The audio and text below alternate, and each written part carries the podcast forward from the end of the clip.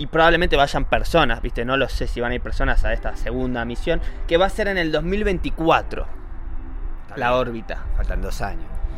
Y si todo sale bien, si sale bien la primera, y sale bien la segunda, la tercera van a mandar gente a pesar la luna.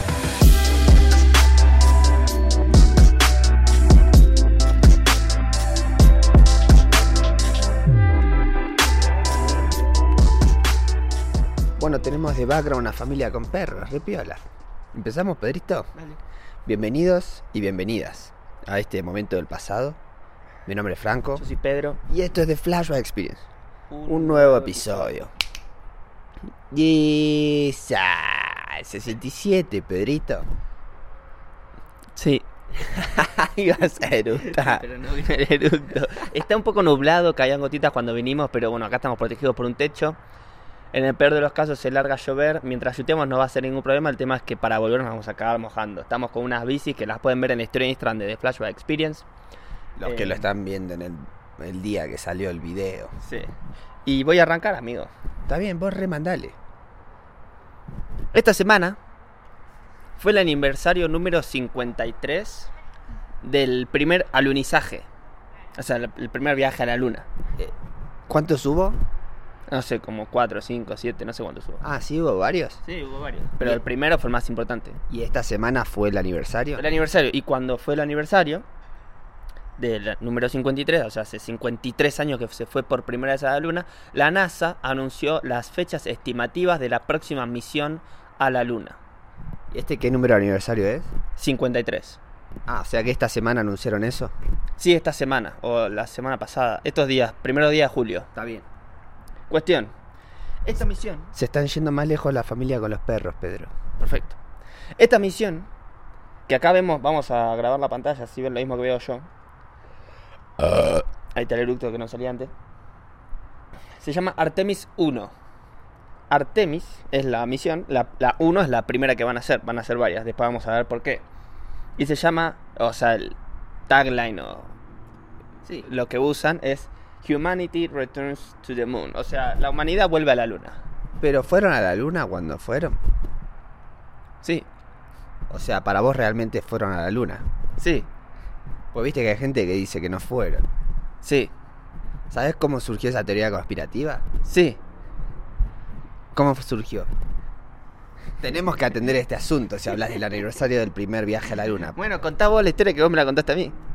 No me acuerdo dónde la escuché, pero la historia es la siguiente. En la NASA hacen una convención de astronautas una vez por año. Y se lo toman muy en joda, todo. Tipo, es como una cena de fin de año, ponele. Claro. ¿Entendés? De científicos que están todos re locos. O sea, son unos cerebritos que hacen cosas muy estresantes y difíciles todo el año. Entonces a fin de año hacen la cena de fin de año y se la pasan pelotudeando. Claro. Entonces, los científicos tenían la cosa y dijeron, bueno, eh, en el escenario, algo así era la historia, no me acuerdo con detalle. Qué bueno que este año llegamos a la luna, no sé qué, y qué bueno que el montaje salió todo bien y, y que toda la gente se lo creyó, porque la verdad que es algo eh, irreal lo que vivimos, como que era, parecía de película y qué bueno que todos se lo creyeron. Algo así, dijo, como en joda, se creyeron que fuimos a la luna cuando en realidad es imposible, ¿entendés? Tipo así. Claro. Resulta que en la comunidad científica había uno de los científicos que estaba ese día que no sé qué quilombo tuvo y medio que lo echaron de un equipo, viste, tuvo un conflicto Mm. ahí. Y el chabón como que se rellenó de bronca. Entonces lo que hizo para vengarse del, del quilombo que estaba atravesando con el resto de los científicos fue sacar un libro describiendo esto y diciendo cómo había, lo que habían dicho en la cena es que había sido mentira el viaje a la luna. Mira, Todo para hacer quilombo, ¿entendés? sí. Y así se ganó tipo un montón de re- reputación o, o se hizo medio famoso, digamos, por así decirlo. Tuvo algo de reconocimiento que era lo que estaba buscando, llamar la atención a través de ese libro donde describía eso. Y por eso se volvió un- toda una teoría conspirativa Sí. el hecho de que en realidad no llegaron a la luna y fue Claro. todo hecho televisivamente, ¿viste? Y el chabón arrancó con los testimonios de los científicos diciendo que era todo mentira de ese día. Está bien. Bueno, ¿puedo contar ahora la misión Artemis? Creo que fue así la historia. pero no voy a chequear nada porque no es mi trabajo. La misión se llama Artemis 1. Su objetivo principal es testear el cohete que armó la NASA y su cápsula diseñada para llevar personas. Y en especial ver cómo se comporta a la hora de volver a la Tierra, atravesar la atmósfera a alta velocidad y aterrizar de forma segura. Este cohete que hizo la NASA... O sea, hicieron un cohete que lo van a testear, Sí, la Pero- NASA hizo un cohete. pero no va a ir gente. Está hecho con una cápsula para que vaya gente, pero para ver si funciona bien lo van a testear sin gente primero. Muy bien. ¿ok? Ese cohete más grande que hizo la NASA en toda su historia, es el más potente, puede llevar 30 toneladas de material a la Luna, que así es como miden la potencia, ¿viste? A ver cuántas toneladas puede llevar de material a la Luna. Sí. Este lleva 30 y eventualmente va a poder llevar más. Es un montón 30 toneladas. Sí. Pero cuando tenés que armar una base espacial en la Luna, se debe volver muy poco, muy rápido, me imagino. Probablemente. Acá vemos la foto del cohete. ¿Lo amarillo es el cohete? Y, y lo blanco, ¿viste? Sí, está como al costado. No sé técnicamente qué parte hace qué cosa, pero este es el cohete. Y esta es la cápsula. Sí. Bien.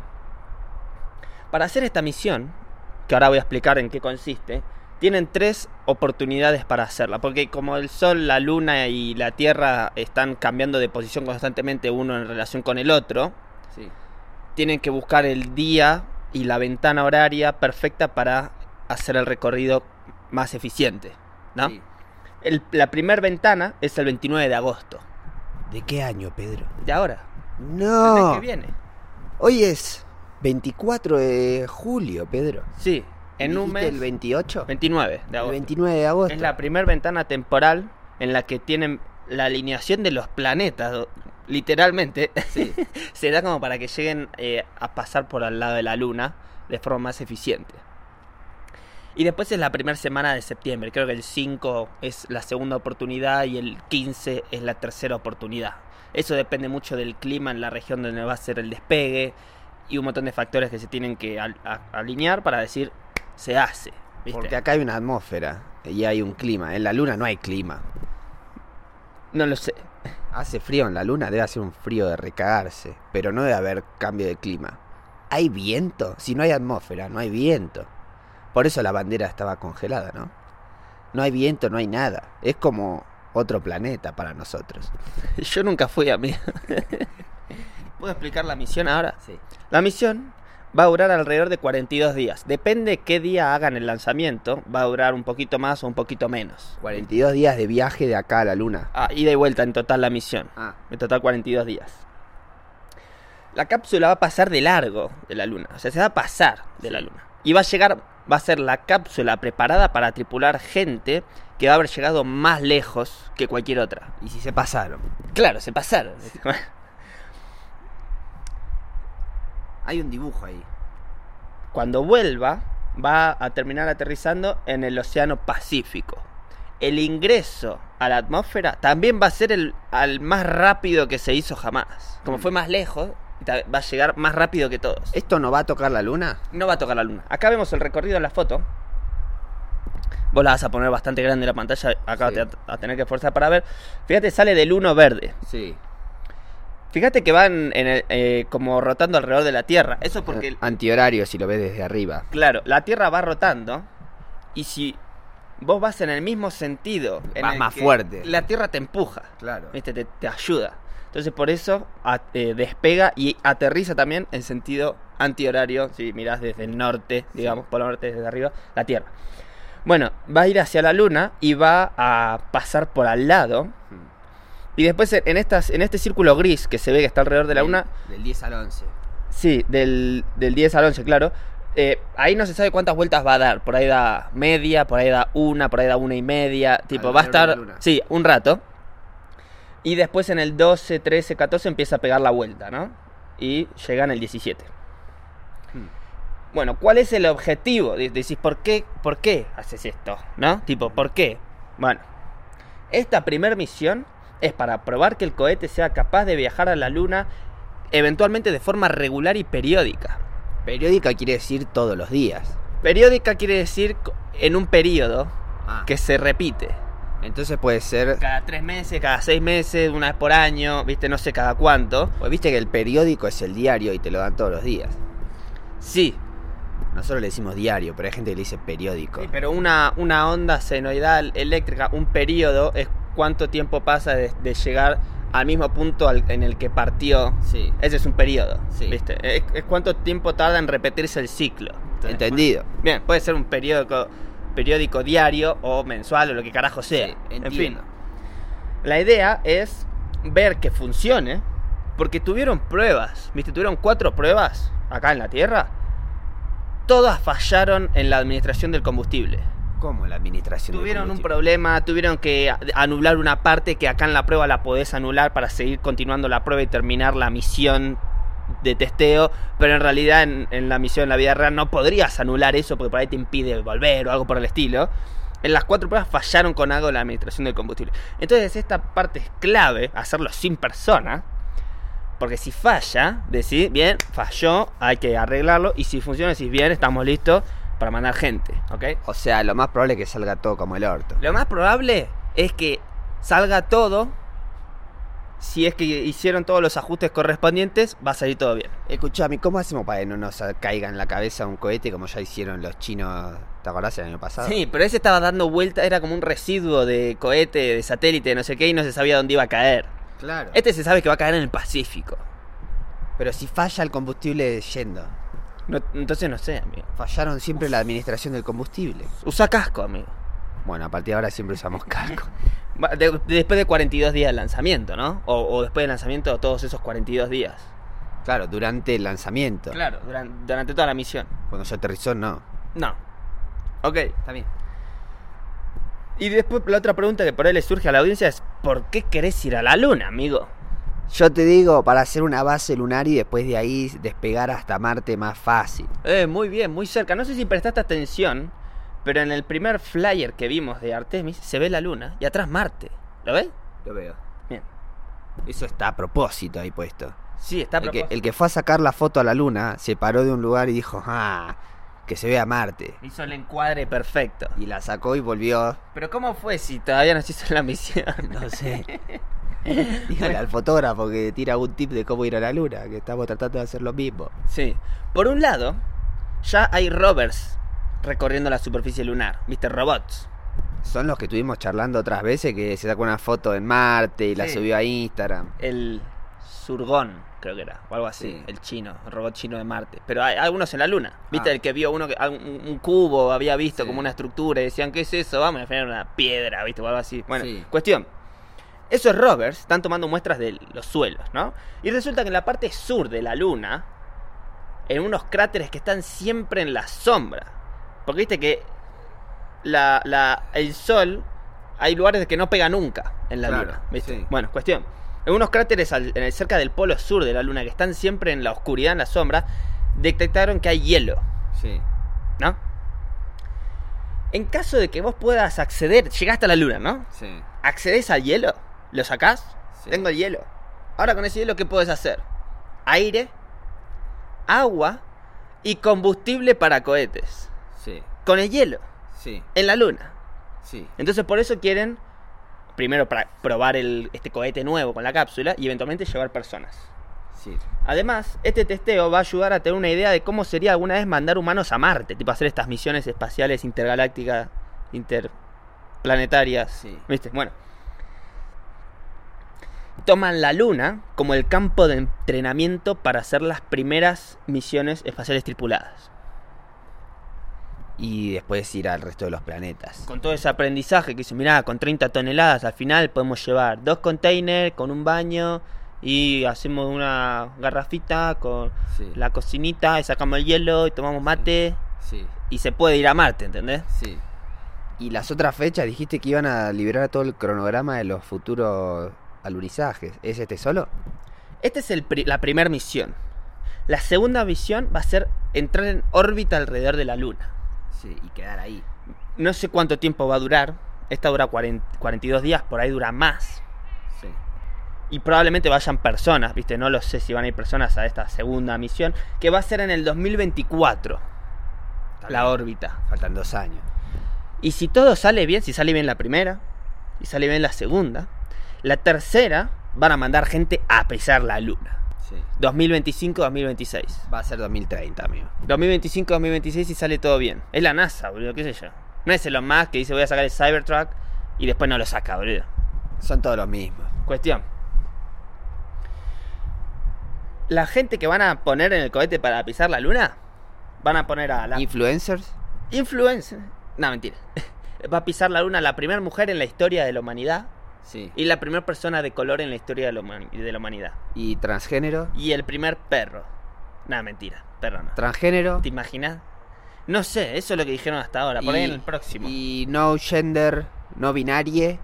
Por ahí pueden hacer que el de color sea además transgénero Y no binario. y no binario. Claro, y Ya ahí hacen tres por hacen- uno. Claro, el LGBTQ más va a estar más tranquilo. Sí. Cuestión. Si no, al- eso de la primera mujer no va a salir bien, boludo. Bueno, so- es el primer paso, ¿viste? Está yendo a la luna, ¿qué O crees? sea, si tanto planeas a futuro, la NASA. Escuchame una cosa, la NASA. Hablale ahí a la cámara. ¿Tanto planeas a futuro? 2026, 2030. ¿Cómo la primera mujer era aterrizar? Lo van a cagar a palo. O sea, eso es lo peor que puedes hacer. Como institución global, mundial, referente de la humanidad, decir la primera mujer va a aterrizar. Amigo, ¿ese es el quilombo en el que te estás metiendo? Lo habrán debatido, supongo.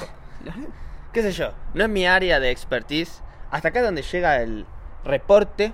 Simplemente estén atentos al 29 de agosto. Creo que decían que la ventana horaria era como de 4 horas a la mañana. Entonces, la- en la mañana del 29 de agosto, hora yankee, va a ser probablemente el despegue de la misión Artemis 1 para circunvalar alrededor de la Luna y volver 42 días después. Si todo sale bien, en el 2025-2026 va a ir gente a pisar la Luna de vuelta. Muy bien, Pedrito, ¿eso era todo lo que tenías para hoy? Sí. Esa. Yo voy a empezar con un recall, como le dicen. Un flashback. Un... ¿The Flashback Experience? Teneme, por favor, tengo que abrir la pestaña del navegador. Sí.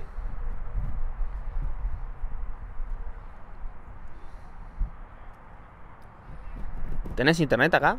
Me compartí internet con el celu y ya tengo precargados los videos. Eh, alto show ese. ¿Te acordás el episodio 19? Lo reconocí por las camperas. Fue la si entran a nuestro Instagram de Flashback Experience y ven el posteo del episodio 19, fue el primero que pusimos el número en la foto. Sí, y aparte en el título dice 19. No, yo, me, yo no vi el título. Vi las camperas y reconocí más o menos que era parecido a la foto número 19. Sí. Si no me equivoco, fue la única que tuvimos campera No. con número. No, tuvimos más después. Más a lo último tuvimos. Más al último. tuvo. Bueno, está bien. Cuestión, ¿qué, ¿qué pasó lo en que ese? dice. Cocina Fantasma, Boston Dynamics. Escuchá lo que estoy diciendo en este preciso momento. A ver. ¿Cuánto acceso tienen a estas cosas? ¿Cuán- ¿Cuántos spots están usados por el ejército? Y los pueden comprar. O sea, así como la NASA tiene toda una flota de spots. claro, ¿Cómo sabes que? O sea, el ejército de Estados Unidos ya tiene una flota de spots. seguro. Seguro. Y están viendo a este robotito también. Claro, Diciendo, ah, mira qué buena la mortaleza. Sí. A ver, ponemos una ametralladora. claro. Sí, me acuerdo perfectamente. Sí, Ve- sí. 21 de agosto de 2021. Sí, aterrador el análisis. Hace un año más o menos. Sí. Bueno, esto salió. Bueno, esto es marzo de 2022, pero yo lo vi ahora. Salió esta semana. en- Es un. Es exactamente lo que dijiste. Es un spot con una ametralladora. Con una metra. Exactamente lo que dijiste. Tipo, te escucharon y dijeron, che, qué buena idea tuvo el pibe este. Sí. No, Y amigo. ya está, ya estamos fritos, Pedro. ¿Cómo era el episodio de Black Mirror que se escapaban de uno de estos? ¿No era así? Era, era así, era cazador de. No, de no sé, De- no me acuerdo. De refugiado, fugitivo, de Sí. personas. Que era todo blanco y negro, creo. Era todo el episodio blanco y negro, ¿no? Sí. Muy interesante, sí. No voy a que no, no sigo viendo este video, primero porque es siempre lo mismo y segundo porque no me parece divertido. A ver, en, Pero en ya cuanto. pasó. Esto no sé si es en Rusia, o sea, no, no, el- mirá el nombre del chabón que lo subió. Alexander At- Atamanov. Creo que es mega ruso el chabón, no sé. O ucraniano, pues. Ucraniano. Pero esto está en todos lados, amigo. O sea, donde hay un fierro está en todos lados. Pasa que ahora llegó el video. A nivel de ingeniería es súper interesante. Ah, me, me interesa más lo que hace la NASA, que los prepara para ir a Marte y explorar cavernas. Claro. Si ven el episodio 19, Sí. hacemos el breakdown de todos los instrumentos que le ponen, cómo llevan tres en vez de uno, cómo es más Sí. conveniente tener tres robots chiquitos individuales para explorar con un instrumento distinto cada uno, a llevar uno grande con oruga que tiene Sí. todo junto, acumulado en uno. Sí, ¿viste? la flota de spots. Sí, es muy interesante, está muy bueno y estaría bueno ver más de eso. Eh, esto es el lado Black Mirror, viste que Claro. es, es como es el, la- el lado oscuro, la Sí. cara negra de la moneda que decís, está bien, estos avances están muy piolas para lo otro, pero para esto Sí. no, pero es- no lo puedes evitar, el avance es, es avance y avanzan todos, viste. Lo más, lo peor de todo es que vos no podés, o sea, vos matás un robot, no estás quitando una vida, pero el robot puede quitar vidas. ¿Entendés el concepto? Sí, sí, es aterrador. Y el que tiene un ejército de robots es el que tiene más plata para desarrollar tecnología y hacer robots. Claro. Entonces, es un ejército de plata, básicamente, porque si tenés la- el poder de manufacturación de todo eso, tenés el ejército de robots.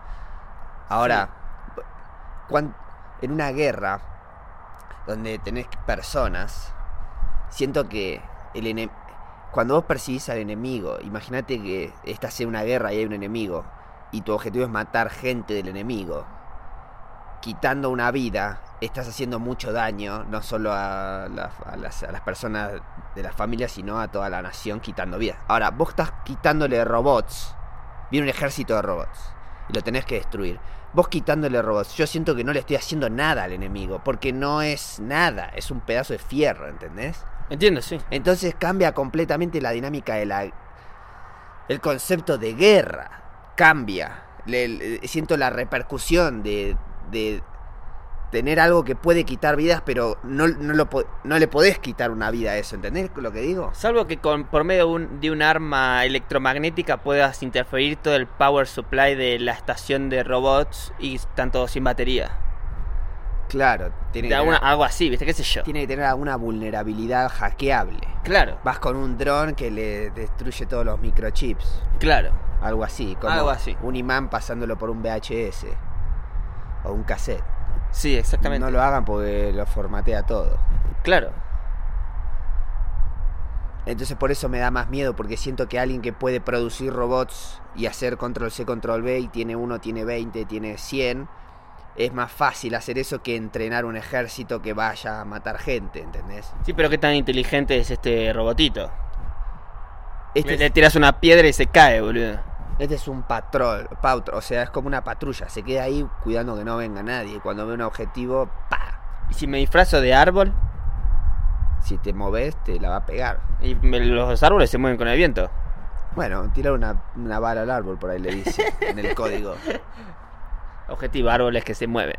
No me acuerdo cómo terminaba el episodio de Black Mirror. Y si me disfrazo de robot Hay que destruir todo para ellos. y se matan entre ellos, boludo. No, porque a los que son de su mismo equipo no.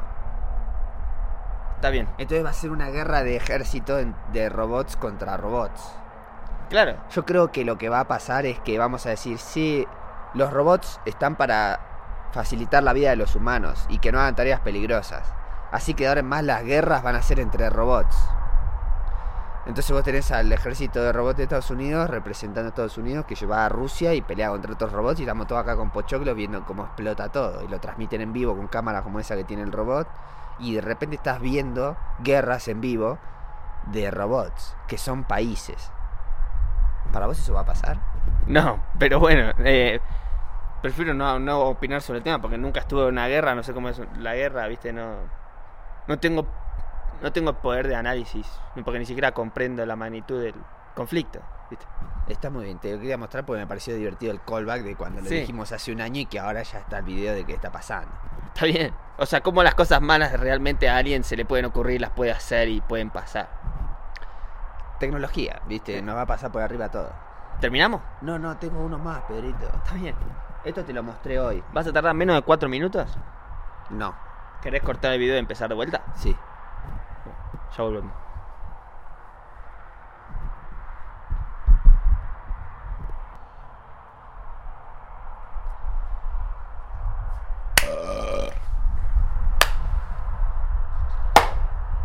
¿Escuchás el helicóptero? Se fueron todos, por...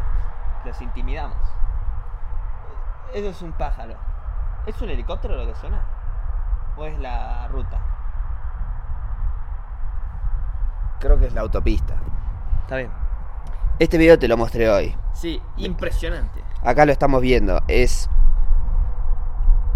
este BBBN19 Art hizo un Geometry Node, que es básicamente un código que programó en Blender para que cuando dibujas una línea te dibuja esa calle, ¿no?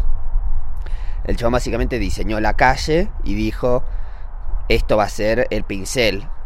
A grandes rasgos, no sé cómo funcionan los Geometry Nodes, es una nueva función de Blender. Entonces cada vez que pintas, pintas una calle. Impresionante. Y esto es otro Willy que también para Blender sacó Geometry Nodes para que. Tengo que. No se puede ser así. Tengo que a- eh, achicar el zoom.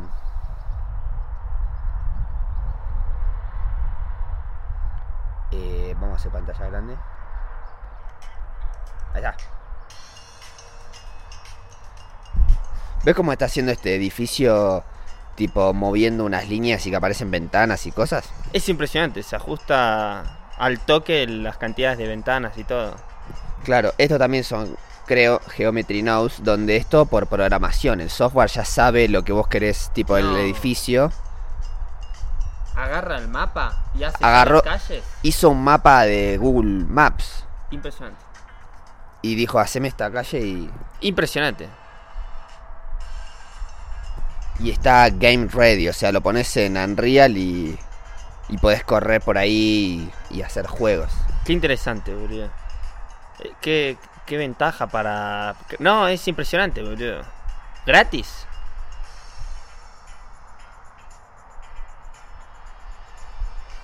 El logo de Blender. No, estas Eh. cosas revolucionan todo, boludo, porque cuando lo preparan para gaming, de repente significa que se lo estás dando a cualquier usuario para que lo use. Y, Sí. y tiene un poder alucinante. Me imagino los artistas que... Tipo, antes si sabías usar Photoshop, tenías una herramienta muy poderosa, viste, en tus manos. Con fotos podías hacer... Otro. Me acuerdo esas fotos al cielo y que los edificios formaban el camello de Camel, ponele. ¿Te acordás de esas? sí. Era como, wow, ¿cómo hiciste? Era, no era una publicidad de Camel, Claro, de que Camel. tenían distintos eh, Sí. landscapes y se formaba siempre el cabello, el cabello El cabello del camello. del camello en el medio. Sí, boludo. O me acuerdo de otra también que era que justo estaba pasando un avión, pasando, que después decís, claro, qué pelotudo, lo había photoshopeado el chabón, Sí. ¿viste? Y ahora de repente siento que, o sea, es esa in- inocencia que teníamos al verlo por primera vez y decir, wow, un edificio en forma de camello, qué impresionante. Y ahora a veces de Photoshop. Siento que estamos atravesando eso con 3D y el Blender, que ahora decís, wow, hace una línea y se hace una calle, una ciudad, edificio, lo saca de Google Maps, no sé qué, qué impresionante. Y después cuando lo usen los artistas, los game developers y todo eso, vas a decir, no, es todo Blender, ¿viste? Sí. Y una charla que se está teniendo mucho ahora en la comunidad de artistas 3D es esto de la inteligencia artificial reemplazando los laburos que antes era tipo mano de obra de personas. ¿Entendés? Sí. Vos querías hacer una ciudad y tenías que pagarle a un diseñador, un artista 3D que te haga los edificios. Entonces ahora si un boludo agarra y saca una captura de un mapa y tiene la ciudad hecha, es un puesto de trabajo menos, ¿no? Entre Claro, comillas Claro. justamente las personas que viven potenciando la tecnología al máximo todos los días con los software. Hace 20 años, ¿qué hubieran pensado si uno te decía, no, eh, parece una foto pero es todo 3D? Y es como, ah, me estás cagando el laburo de fotógrafo de arquitectura, ¿viste? Yo qué sé, cualquier Claro. cosa, o de autos. ¿Cuántas propagandas de auto es todo Sí. 3D? Porque el auto es más barato hacer un, hacer un render, Sí. el concepto y todo, y sa- sacarlo que fabricar uno de verdad para, bueno. Esta semana estuvo, va, estos días, no, no me acuerdo cuándo fue, si esta semana exactamente, en el podcast de Andrew Price, que es el de Blender Guru, el chabón que tiene el canal de tutoriales de Bren- Blender and You Ah, no. Price Podcast.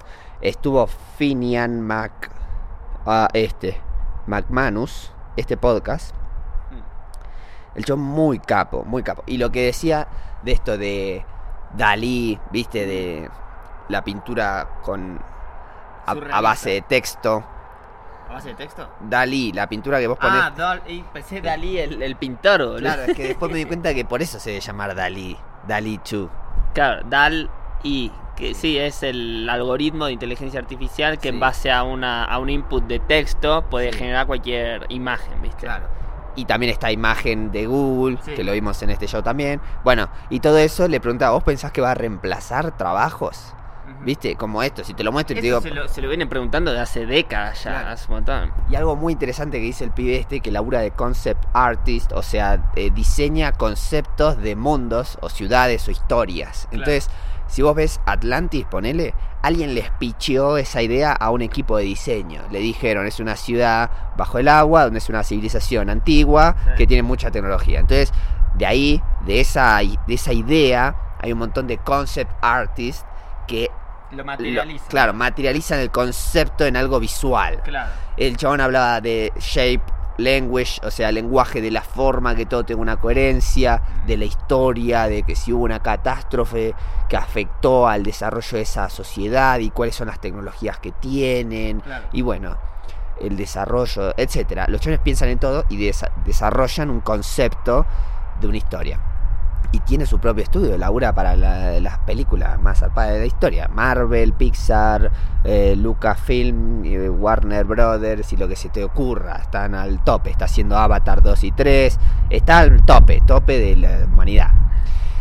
Y lo que respondió fue que lo que necesitan estos estudios es una idea o, visualizar algo que sea original y único, viste, que no sea algo que ves todos los días, que, que, que sea thought provoking, le dicen, o sea, que te provoque como intriga y te haga pensar, que diga, che, loco, ¿qué es esto? Quiero saber más, ¿qué onda ese lugar? Claro. ¿Cómo es esta idea, viste? Que, que te genere esa eh, impresión y que sea algo memorable, algo que, que no es que a los dos días ya te olvidaste y te quedó con los 200 millones de cosas que viste antes y se borró por ahí, sino que lo puedas recordar. Vi una foto, una ilustración que tenía algo así, ¿entendés? Y dice que si bien los, la inteligencia artificial de Google y de todos estos que están haciendo esto son muy buenas para desarrollar conceptos raros, lo que necesitan los estudios es algo distinto. Entonces, como toman de una base de datos de internet, de cosas que ya existen, y lo que hacen es mezclarlo más o menos, es como que llega un punto que alcanza como un techo en donde no puede ser más original que eso, No. la computadora, ¿me entendés? sí. Entonces, nunca va, nunca va a tirar las ideas tan flasheras que se le puede ocurrir a alguien sacando inspiración de todo lo que ve todo el tiempo, ¿entendés? Claro, claro. Entonces vos puedes con tu cerebro puedes conectar puntos mucho más random que la inteligencia artificial en base a lo que a las fotos que tiene. Y segundo y lo más importante es que los estudios una vez que alcanzan ese concepto dicen sí, esto necesitan que sea constante y coherente. O sea, una vez que encuentran el producto Sí. y dicen sí, Atlantis, esto, pa, pa, pa, necesitan replicar eso y que sea coherente en todos los aspectos. Claro. ¿Me entendés? Tenés que desarrollar para adelante y para atrás la historia del pasado y cómo se desenvuelve en el futuro, las demás ciudades. y- tecnología, la vestimenta, Claro. la arquitectura, viste, Claro. todo eso. Y eso la máquina no lo puede hacer. Claro. Hoy, por lo menos. Sí. ¿Viste? No lo puede trasladar. Entonces el chabón decía que no veía que reemplace los laburos de los artistas profesionales. Claro. ¿No? ¿Qué pensás, Pedro? Sí, y además otra cosa es que todos esos, los laburos que sí está choreando, como eso cuando mostraste lo del mapa, que de Google Maps sacó una ciudad, Sí. que la ciudad no va a ser el foco de la pieza, ya sea para el juego, lo que sea, sino que es algo que está en el background, que lo necesitas de base para ahí construir el juego, los personajes y todo. Es el laburo más tedioso y Sí. que, que lleva más tiempo y es Sí. como, uh, qué paja, tengo que poner este edificio que va a estar en el background y la ciudad, las calles las tengo que hacer de cero, esquina por esquina, cuando es irrelevante cuántas esquinas tengo. Yo no, yo no me pidieron tipo una ciudad para poner encima Sí. el juego. Todo eso ya lo hace automático el software. Entonces re- realmente no es que está reemplazando laburos con potencial de expansión, crecimiento y creación, sino que está reemplazando los laburos más tediosos y per- le permite a toda esa gente que estaba dedicándole tiempo a esos laburos tediosos dedicarle tiempo a cosas más creativas y divertidas para Claro. hacer, ¿viste? Y tampoco significa que ahora, tipo, ah, no, ahora que todos tienen acceso a esto, todos van a ser ciudades repiolas. No, porque todos van a tener los mismos edificios. ¿Entendés? Entonces es tu oportunidad para desarrollar el concepto y la, el layout, viste, el boceto rápido de la ciudad Sí. para arrancar, viste, a las chapas. Y después cuando decís, bueno, vamos a hacer nuestro look propio, ahí sí tenés que seguir laburando y hacer lo propio, ¿entendés? Porque si no cualquiera lo ve y dice, este usó el mismo edificio que este y que este y que este, y son todos lo mismo, y nadie va a querer eso. Entonces, laburo va a haber siempre para ser distinto y ser original y ser memorable y provocar esa intriga de la que hablan, eso es lo que siento que no, no va a ser reemplazado por la tecnología, pero me pareció interesante como estas nuevas herramientas de desarrollo a base de inteligencia artificial, se podría decir, o programación, Mm. gratis al alcance de todos, porque no sé si ya está eso para bajar y hacerlo, pero el plan es que sea gratis, ¿viste? Y medio que en Unreal ya podés bajar bases de, Sí, sí, sí. de edificios y armar tu ciudad, ¿viste? Como ahora está aumenta esa democratización y el acceso a las cosas. No tenés que ser un pro para sacar una ciudad ahora, ¿entendés? Claro. Es como que la vara va bajando cada vez más. Sí. Si querés hacer un juego pro, tenés que ser pro. Por todo lo que dijimos de ser distinto y memorable. Pero, pero si querés hacer tipo algo que funcione, Sí. para darle play y probarlo, podés. Sí. Sí, eso es todo. Sí. Eso fue todo por este episodio. Si te gustó, yo puedo dejar tu me gusta y suscribirte al canal. También nos puedes encontrar en Instagram y Spotify como The Flashback Experience. Ahora con video en Spotify. Decirlo de que tenemos video en Spotify. Ahora eh, The Flashback Experience tiene video en Spotify. Sí. Personalmente creemos que es la mejor forma de consumirlo, ya que puedes poner, eh, puedes bloquear el celular, ponerte el bolsillo y no se pausa el- la reproducción del episodio, que es lo que pasa con YouTube, salvo que tengas premium. Bueno. Y también puedes seguir enterándote de la actualidad del pasado relevante en el futuro, suscribiéndote al canal, poniéndole me gusta y estando al tanto de cada vez que sacamos un episodio. Todos los links están en la descripción. Nos vemos.